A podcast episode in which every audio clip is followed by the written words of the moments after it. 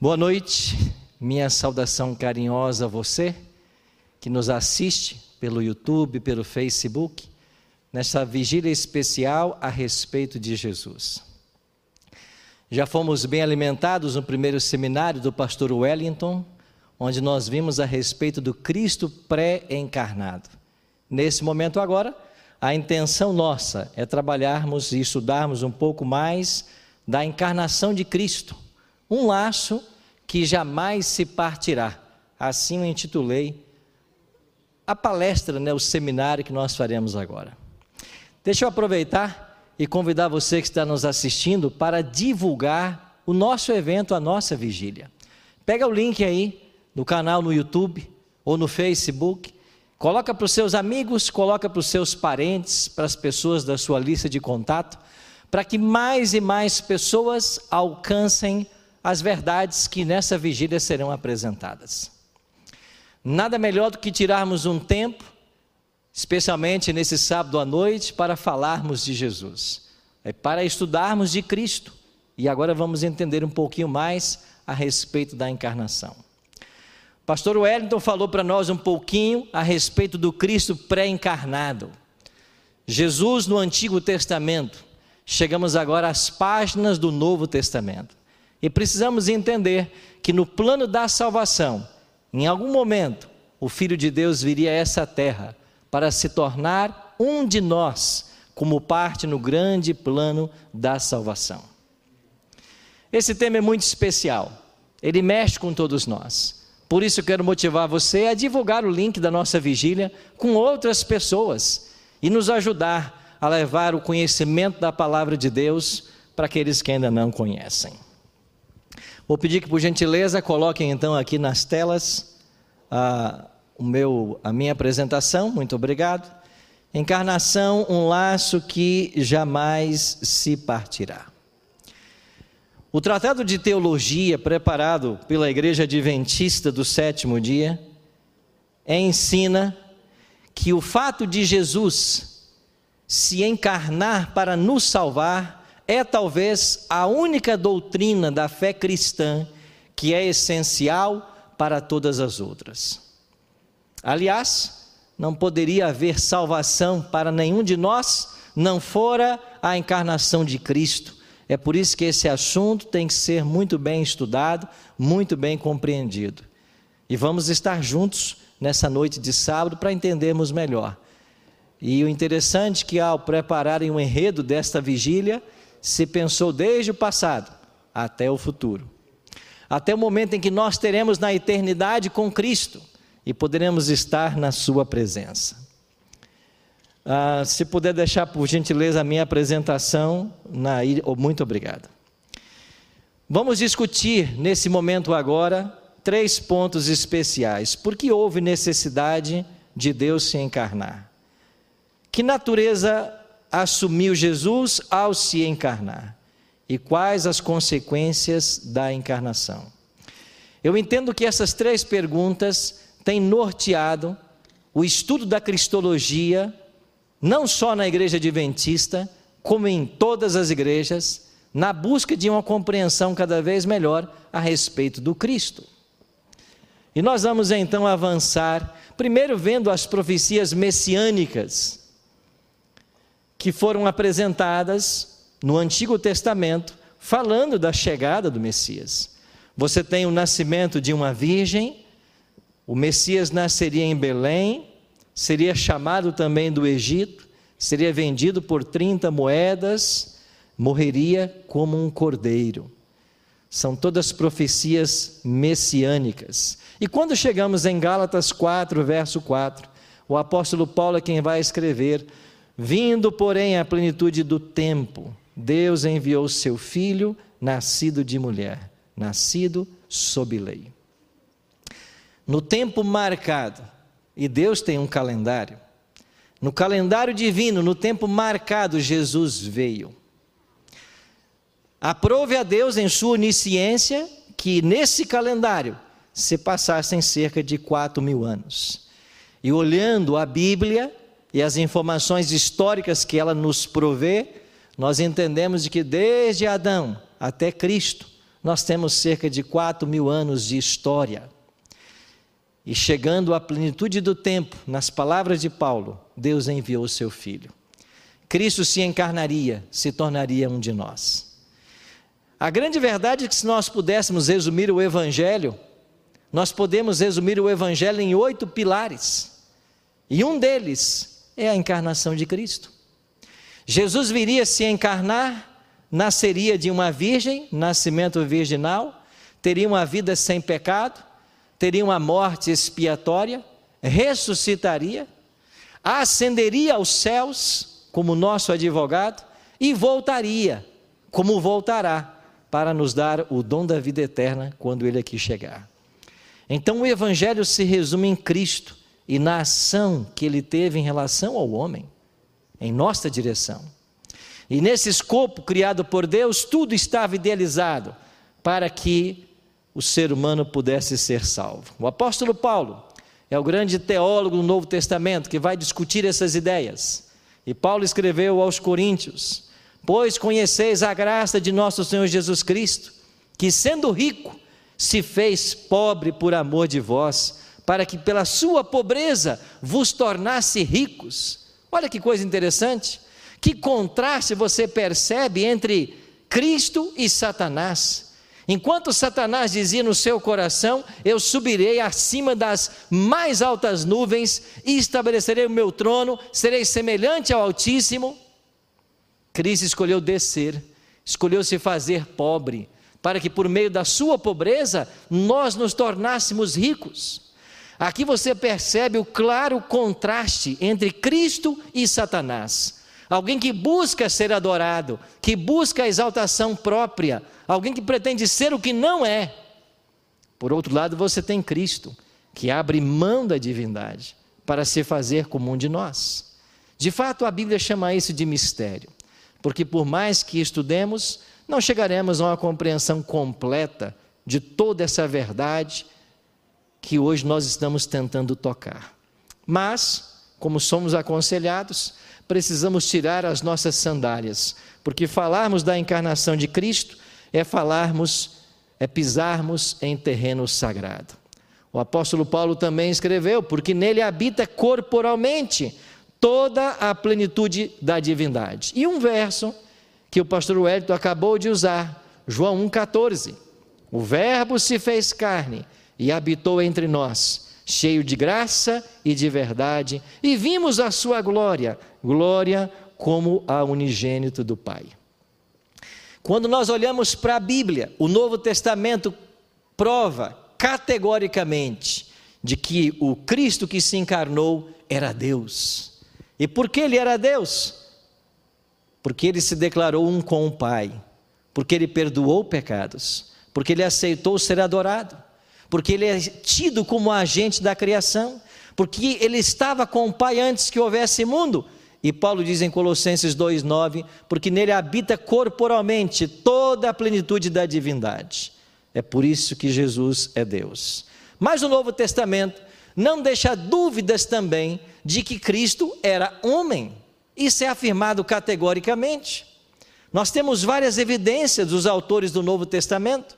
Jesus sentia fome, sentia sede, precisava descansar, dormir, porque ele se cansava, era obediente aos pais, crescia em sabedoria e estatura, conheceu a tristeza, a angústia, ou seja, ele era humano.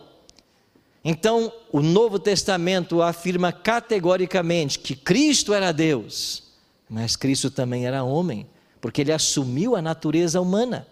A isso chamamos de encarnação. Mas quanto existe para aprendermos a respeito disso? João, discípulo do amor, disse que o teste decisivo da verdade, em 1 João 4,2, era confessar que Jesus Cristo veio em carne.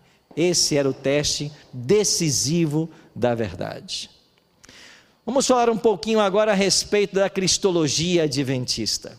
Esse é um tema muito especial porque a igreja adventista, que tem seus primórdios lá em 1844, há mais de um século, vem discutindo a respeito desse tema. E é claro, temos avançado em algumas descobertas. Mas o doutor Alberto Tim, queria destacar isso. Ele apresenta que na história de nossa cristologia, nós tivemos pelo menos quatro ênfases. A primeira delas foi na natureza humana de Cristo. Num primeiro período, que se estendeu do grande desapontamento até o ano de 1898. E você vai entender daqui a pouquinho o porquê desses limites dessas datas. A segunda ênfase dentro da história do estudo da cristologia na Igreja Adventista vai de 1898 a 1957. A natureza divina humana passou a ser discutida. Num terceiro período, foi a encarnação de Cristo, a natureza que ele assumiu ao se encarnar, de 1957 a 1980. E de lá para cá, nós podemos considerar debates contemporâneos a respeito da cristologia adventista. Então vamos passar brevemente essas quatro etapas da cristologia dentro da igreja adventista. A primeira ênfase na natureza humana de Cristo. É claro, começou em 1844 com um grande desapontamento milerita e se estende até 1898. Você vai entender por que 1898. Nos primórdios da igreja adventista, muito pouco se sabia a respeito de Cristo. Os debates eram interessantes, mas havia ainda muitos pensamentos contundentes a respeito do tema. Os pioneiros da igreja, logo no início, eles tentaram passo a passo formular credos, doutrinas, mas eles não tinham muito bem certo ainda o que pensar a respeito do tema. E para vocês terem uma ideia, Uriah Smith, aquele que pode ser considerado o primeiro teólogo da igreja adventista, somente em 1872 é que ele então vai começar a escrever aquilo que seria o primeiro rascunho das crenças adventistas. E nesse primeiro rascunho que foi publicado, na revista Sinai dos Tempos, de 4 de junho de 1874, e eu fiz questão de fazer o recorte da revista original. Eles apenas diziam: há um Senhor Jesus Cristo, o Filho do Eterno Pai, um por quem Deus criou todas as coisas e por meio de quem todas subsiste. Ele tomou sobre si a natureza da semente de Abraão para a redenção da raça caída. Apenas isso. Ele tomou sobre si a natureza ou a semente de Abraão para redimir a raça caída. Quem sabe esta, lá em 1872, foi a primeira declaração cristológica que foi elaborada num documento da igreja. E aqui foi o primeiro passo que, de fato, a igreja deu na relação desse documento. E nesse período, três pontos foram debatidos. Primeiro, a eternidade de Cristo, depois, sua natureza durante a encarnação e, finalmente, a sua morte na cruz. Com relação à natureza de Cristo, você tem alguns adventistas, como Uriah Smith e Elliot Wagner, pregando o seguinte: Jesus foi criado por Deus. Jesus é criatura. Nós estamos olhando para os primeiros pensadores da igreja adventista e falando da eternidade de Cristo, eles estão dizendo de que Jesus foi criado por Deus. Sobre a natureza, durante a sua encarnação, o que eles afirmaram? Você tem agora Alonso Jones e mais uma vez Wagner, e eles acreditavam de que a natureza de Cristo é precisamente a nossa natureza. Cristo tem a nossa natureza. E uma terceira fase sobre a morte de Cristo na cruz, você tem agora o pai de Wagner, e o pai de Wagner vai declarar, J.H. Wagner, na cruz, a natureza divina de Cristo morreu com a natureza humana. Eram os pensamentos cristológicos desse primeiro período. A igreja estava em busca de identidade, em busca de reformulações, em busca de uma compreensão. Mas louvado seja Deus, porque ao longo de todo esse trajeto da igreja, Deus colocou ali uma profetisa para ajudar seu povo a caminhar. E Ellen G. White, nesse mesmo período, escreveu Mensagens Escolhidas, volume 1, página 301. Eu sou a ressurreição e a vida. Aquele que disse: Dou a minha vida para tornar a tomá-la, ressurgiu do túmulo para a vida que estava nele. A humanidade morreu, a divindade não morreu. Então perceba que, ainda que os estudiosos da igreja comecem a caminhar por uma direção oposta ao que a palavra de Deus nos assevera, Deus levanta essa profetisa para ajudar a igreja a não sair dos trilhos. E ela vem e escreve claramente em 1898: a natureza humana morreu, a divina não. Ainda que alguns estejam ensinando. Você vai perceber ao longo do nosso estudo de hoje de que em todos os momentos Deus usou Ellen G. White para conduzir a igreja adventista a uma correta cristologia. Chegamos então à segunda ênfase, na natureza divina humana de Jesus. E por que nós colocamos o ano de 1898? Porque 1898 é o ano em que Ellen publica o livro O Desejado de Todas as Nações.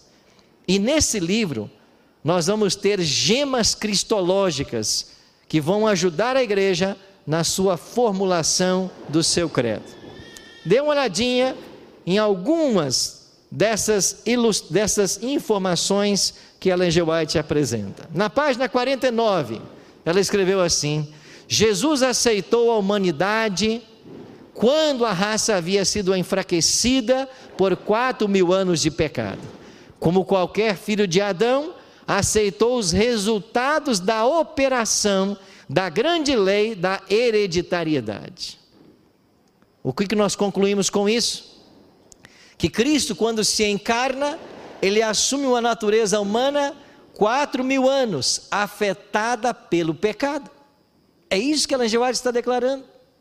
E na página 117 do mesmo livro, ela escreveu: Nosso Salvador se revestiu da humanidade com todas as contingências da mesma, tomou a natureza do homem com a possibilidade de ceder à tentação. Então, dois pontos ficaram claros nessas primeiras declarações do desejado. Ele assumiu a natureza humana com quatro mil anos de pecado. E a natureza que ele assumiu era possível da queda, era possível do pecado. Diferente do que alguns ensinam. Mas há mais duas declarações que ela faz que eu queria partilhar com vocês. Uma delas muito especial na página 530 em Cristo, a vida original, não emprestada, não derivada. Sabe o que isso significa? Que Cristo é Deus, porque Ele tem vida em si, a vida não emprestada, não derivada. E ela diz mais: o Salvador saiu do sepulcro pela vida que havia em si mesmo. Com essas fortes declarações, a igreja começou a entender melhor. E já em 1904, ela escreveu uma carta, número 280, onde ela diz: Foi a natureza humana do filho de Maria transformada na natureza divina do filho de Deus? Não. Ela responde: As duas naturezas fundiram-se misteriosamente numa só pessoa, o homem Cristo Jesus. Nele habita corporalmente toda a plenitude da divindade. Quando Cristo foi crucificado, foi sua natureza humana que morreu. A divindade não sucumbiu e morreu. Isso teria sido uma impossibilidade. Por quê? Porque Deus é imortal. Isso teria sido uma impossibilidade. Mas a igreja passou por crescimento, né? E ainda com todas essas declarações cristológicas, com todas essas orientações, a igreja preparou um material, estudos bíblicos para o círculo familiar.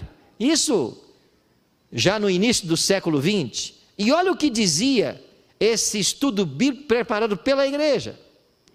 Em sua humanidade, Cristo compartilhou nossa natureza pecaminosa e caída. Se não fosse assim, não seria feito como seus irmãos e não seria tentado em todas as coisas a nossa semelhança.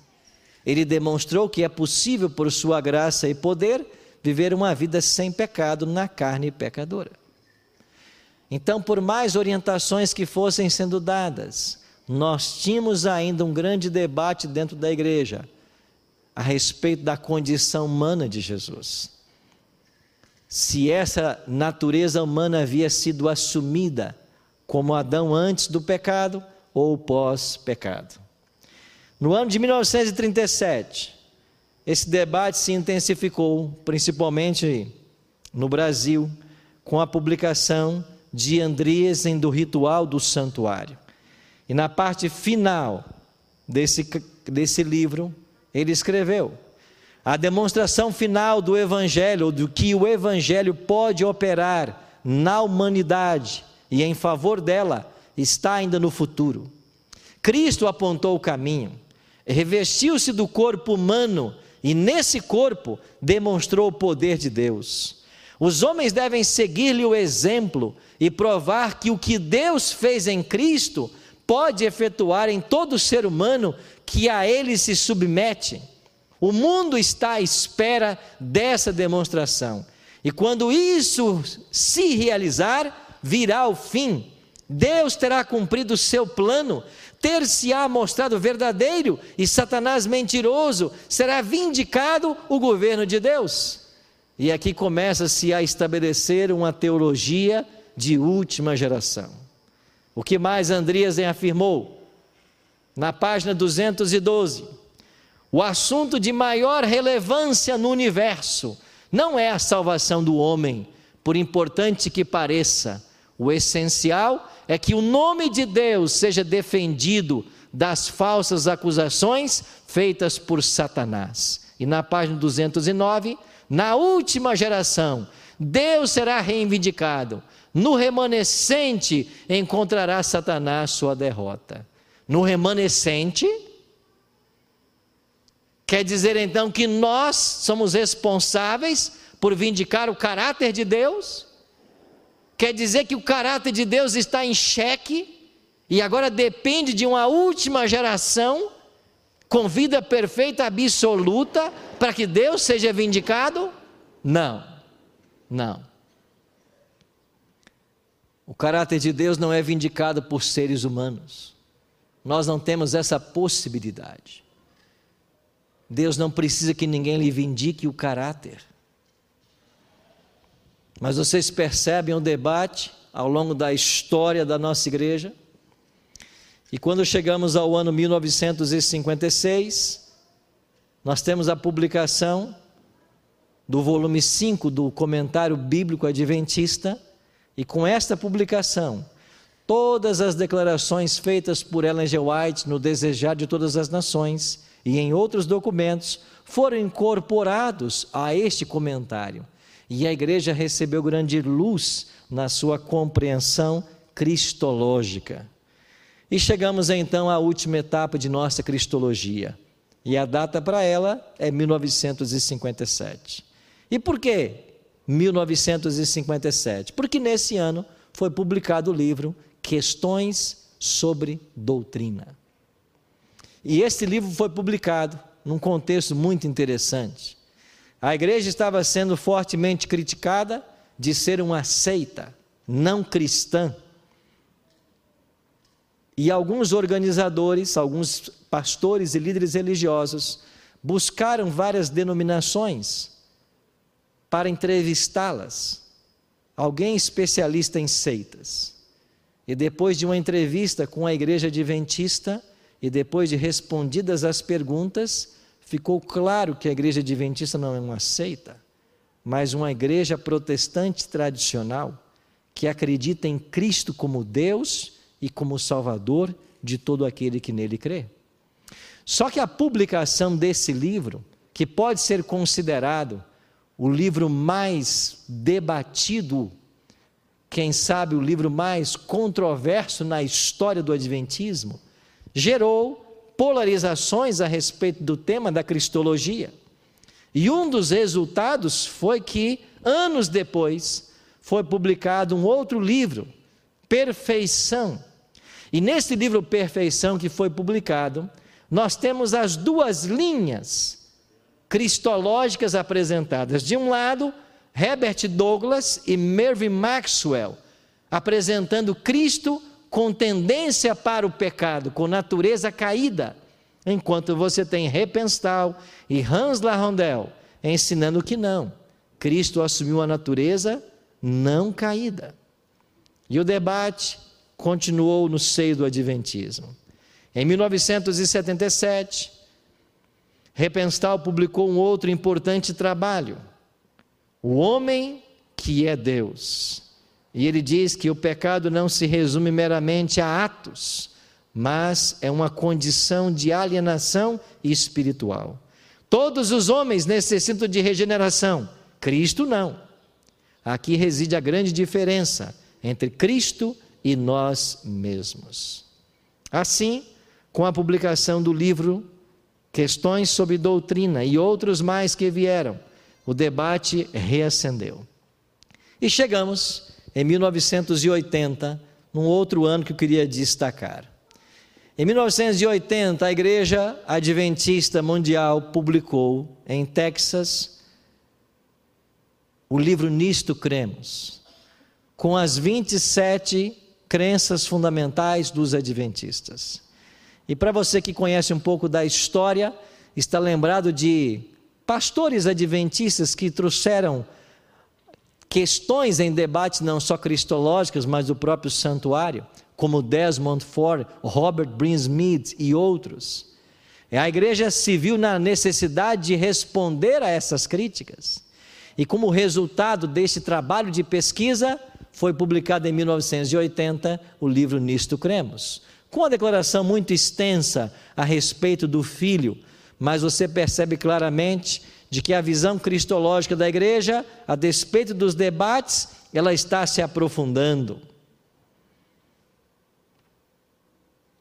E aí diz na segunda parte do texto que Jesus viveu e experimentou a tentação como ser humano, mas exemplificou perfeitamente a justiça e o amor de Deus por seus milagres, manifestou o poder de Deus e atestou que era o Messias prometido por Deus.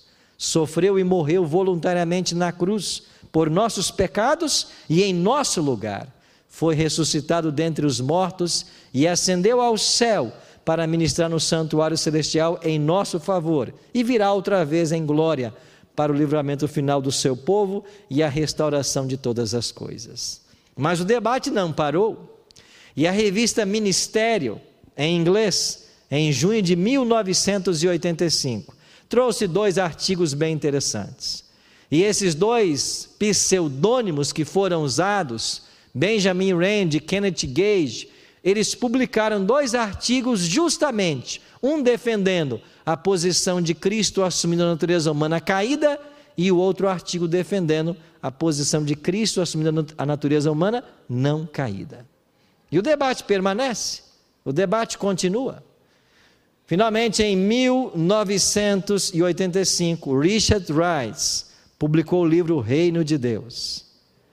E ele diz: todo o problema sobre a humanidade de Cristo gira em torno da questão de quão parecido devia ser conosco para ser nosso Salvador. Por um lado, parece que ele, Jesus, deveria ser um de nós para poder salvar-nos. Por outro lado, ele deveria ser diferente, ou então ele mesmo necessitaria de um Salvador. A noção de um Salvador pecaminoso cria mais problemas do que soluções. Percebe o debate? Se nós temos um Cristo com tendência pecaminosa, na busca de se parecer conosco, então ele também precisa de um Salvador. Esta obra foi de grande contribuição para o avanço da compreensão cristológica da igreja.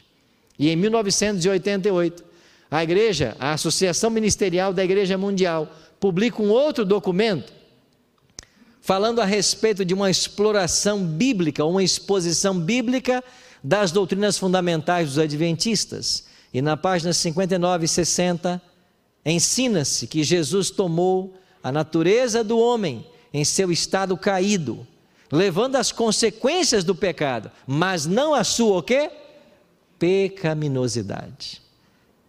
Ou seja, Cristo foi afetado pelo pecado, mas não infectado. E o debate pré-lapsariano e pós-lapsariano, eu acho que pode ser resumido nessa questão.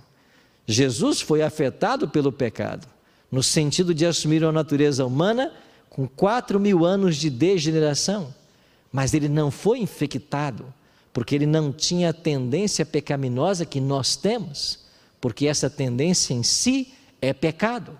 E caso ele tivesse essa tendência, ele também precisaria de um Salvador.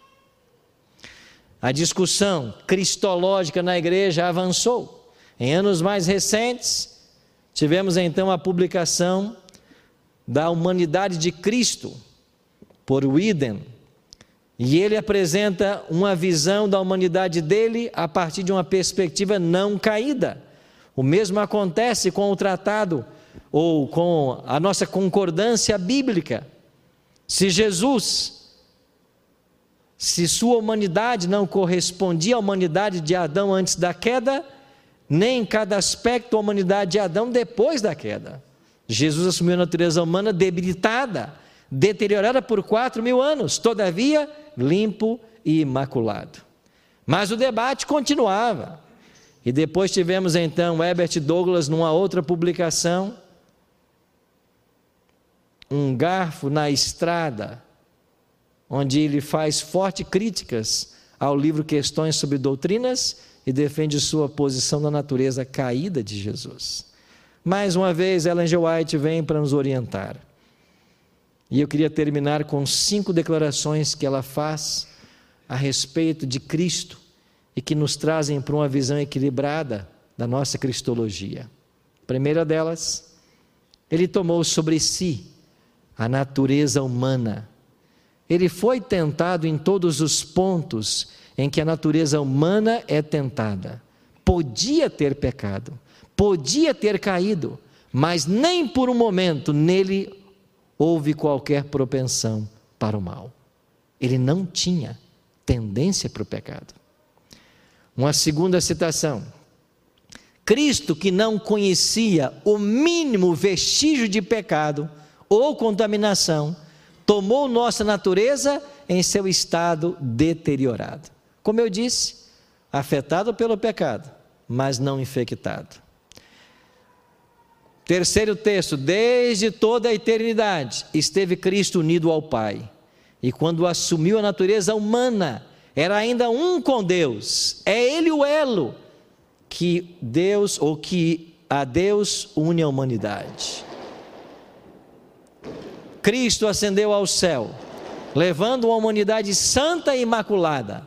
Levou essa humanidade consigo para as cortes celestiais e a reterá através dos séculos eternos, como o único que redimiu a cada ser humano na cidade de Deus. E o último texto, o Salvador ligou-se à humanidade por um laço que jamais se partirá.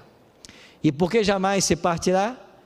porque dos três seres da divindade, Deus Pai, Deus Filho e Deus Espírito, Ele é o único que é Deus homem. Ele é Deus, mas Ele agora também é homem. E por quanto tempo Ele será? Por toda a eternidade. Porque o laço que Ele assumiu jamais se partirá. Acabou meu tempo, pastor Gilson? Acabou ou tem um minuto? Não acabou. Ah, um eu tenho? Cinco. Eu queria falar para você sobre um problema que Deus criou. E qual foi o problema que Deus criou? Deus não pode salvar pessoas pecadoras. Só entrará no céu pessoas justas, pessoas que obedeçam perfeitamente. E se de um lado só pode entrar no céu pessoas justas e perfeitas, por outro lado, nós somos pecadores. A Bíblia é clara em afirmar que todos pecaram e destituídos estão, carentes estão da glória de Deus. Esse era o problema. Mas como Deus resolve esse problema? Ele resolve com um advogado. E o que fez Deus? João diz assim: Filhinhos, essas coisas vos escrevo para que não pequeis. Aqui está o ideal de Deus: que você não peque. Todavia, se alguém pecar, nós temos o quê? Um advogado junto ao Pai. Jesus Cristo, o justo. E sabe o que faz esse advogado? Ele cobre você com a justiça dele. E tem uma outra coisa boa: esse advogado nunca perdeu uma causa. E tem uma outra notícia boa: o advogado é filho do juiz. Você acha que o juiz vai querer condenar o cliente do filho dele?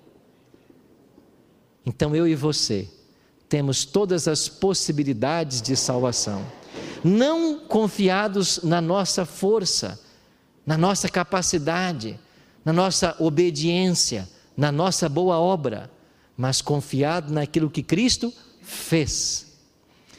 Como eu disse na introdução dessa mensagem, Cristo veio provar que Adão, em seu estado edênico, poderia ter obedecido perfeitamente à lei do Senhor. Nós, com a nossa natureza tendência, com a tendência que temos ao pecado, carecemos de um Salvador que possa tirar as nossas obras e colocar a sua perfeita justiça para nós sermos aceitos nos céus. E essa perfeita justiça conquistada por Jesus foi conquistada porque ele se encarnou, viveu vida santa, sem pecado, morreu morte expiatória, ressuscitou e venceu a morte e conquistou o direito à vida que ele oferta para você e para mim hoje. E eu termino com uma declaração da própria Ellen G. White. Cristo foi tratado como nós merecíamos, para que nós recebêssemos o tratamento que ele tinha direito. Ele foi condenado pelos nossos pecados, nos quais não tinha participação, para que nós fôssemos justificados pela sua justiça. Sofreu a morte que nos cabia, para que recebêssemos a vida que a ele pertencia. Esse é o Cristo encarnado salvação para mim e para você. Que Deus nos abençoe e que nós nos apeguemos hoje a esse advogado. Amém.